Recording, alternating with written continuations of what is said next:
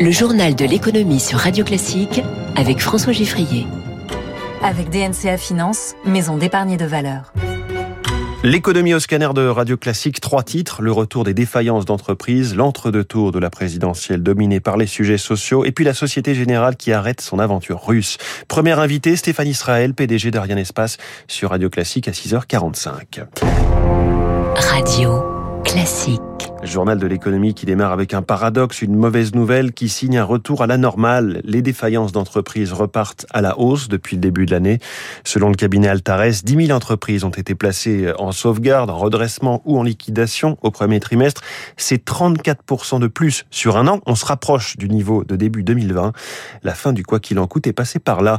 Thierry Millon, directeur des études d'Altares sont concernées plutôt les entreprises qui travaillent avec euh, le particulier, c'est-à-dire le commerce de détail, l'activité euh, de service à la personne, coiffeur, euh, institut de beauté, mais aussi la restauration. Et la situation est particulièrement marquée sur les entreprises les plus jeunes. Traditionnellement, les entreprises jeunes sont citées comme étant vulnérables. La moitié a du mal à passer son cinquième anniversaire. Mais là, il s'agit plutôt des entreprises encore plus jeunes, celles qui ont moins de trois ans, qui sont nées au tout début ou pendant la phase Covid. Elles ont plus d'aide, donc elles ne peuvent plus tenir le client qui doit évidemment permettre de faire l'activité, sauf que le client ne les connaît pas. Donc ce sont euh, essentiellement ces structures de petite taille qui sont vulnérables. Thierry Millon, ils ne sont plus que deux et n'ont qu'une dizaine de jours pour convaincre Emmanuel Macron et Marine Le Pen sur le terrain. Hier, une première inflexion dans la campagne du président sortant. Bonjour Éric Mauban. Bonjour François, bonjour à tous. Finalement, l'âge de départ à la retraite, ce ne serait plus 65 ans. Et voilà, la campagne du second tour oblige, il faut rassembler. Hier, Emmanuel Macron a concédé qu'il était prêt à faire évoluer le rythme et les bornes prévues dans sa réforme.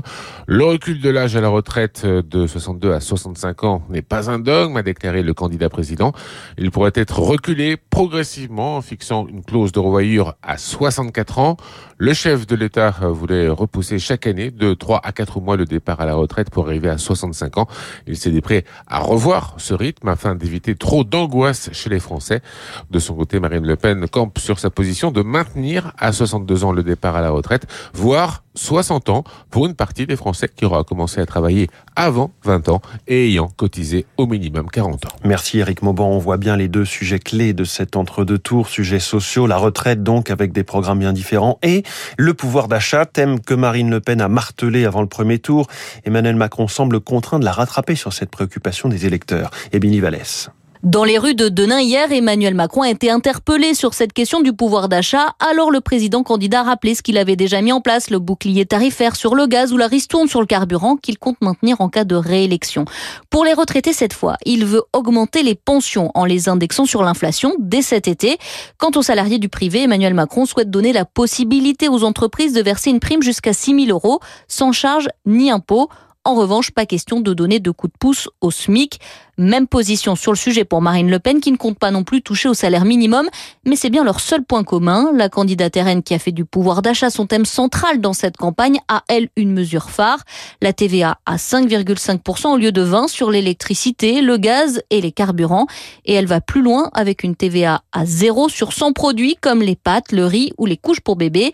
Elle souhaite aussi encourager les hausses de salaire en exonérant de cotisations patronales toute augmentation de 10% jusqu'à trois fois le SMIC. Retour à la normale pour le site des impôts après une suspension du service de déclaration de revenus en ligne ce week-end. Un million de contribuables concernés par des erreurs de pré-remplissage. Les dates limites de déclaration entre la mi-mai et début juin ne changent pas. C'est donc la fin d'une aventure de 16 ans pour Société Générale en Russie. Le groupe bancaire français vend la totalité de sa participation dans Rosebank à son ancien propriétaire Interos Capital. Rosebank, 5 millions de clients, 12 000 salariés. Alors la nouvelle a été saluée sur les marchés, hein, plus 5% hier en bourse pour Société Générale. Décision qui vient euh, illustrer la difficulté pour une banque à se développer trop loin de ses frontières, selon Guillaume Almeras, fondateur de Score Advisor. C'est un phénomène assez général sur les banques françaises. BNP a quitté les États-Unis là en vendant euh, Westbank. Elles vont toutes se retrouver euh, très focalisées sur un marché européen assez étroit, c'est-à-dire euh, la France et puis les pays voisins. La banque de détail, ça s'exporte quand même très difficilement. Les seuls qui ont vraiment réussi à s'exporter, c'est les banques espagnoles, c'est Santander et BBVA. Alors sur des marchés hispanophones surtout, mais à part elles, je veux dire, on n'a pas vraiment de réussite de banques en dehors de leurs frontières. Un coup d'œil au marché financier, Dow Jones moins 1,19, Nasdaq moins 2,18 hier, CAC 40 plus 0,12. L'euro est à 1,0875. Le yen frôle son plus bas en 20 ans du fait de la politique monétaire très souple au Japon. Il faut 125 yens pour un dollar. À Tokyo, le Nikkei est en ce moment en baisse d'un 88%. Les marchés financiers, je viens de vous les donner. Le pétrole, lui, le Brent est à 100 dollars 34. Hier, des fonctionnaires de l'Union européenne ont discuté à Vienne avec des représentants de l'OPEP. Les pays producteurs sont réticents à augmenter leur volume exporté chaque jour. Les États-Unis, eux, puisent dans leur stock stratégique afin de compenser leur embargo sur le pétrole russe. Des prélèvements aujourd'hui, mais assortis d'un dispositif pour les racheter à l'avenir. Manœuvre que nous explique Antoine Alf, spécialiste de l'énergie du cabinet Keros à New York.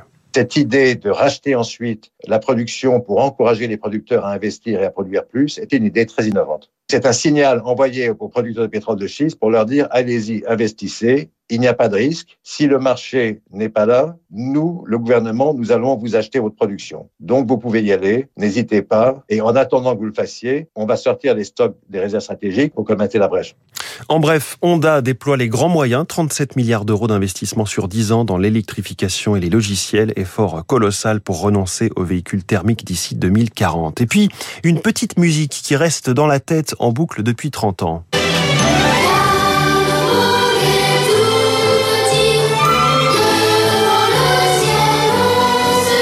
L'anniversaire de Disneyland Paris, à l'époque on disait Euro Disney, le parc d'attractions a ouvert le 12 avril 1992. Imaginez, c'est la première destination touristique européenne avec en 30 ans 375 millions de visiteurs. Vous aurez reconnu It's a Small World, attraction mythique du parc. Il est 6h44. Dans un instant, le Focus Echo et une autre forme de voyage. On va dans l'espace avec Stéphane Israël, PDG d'Ariane Espace.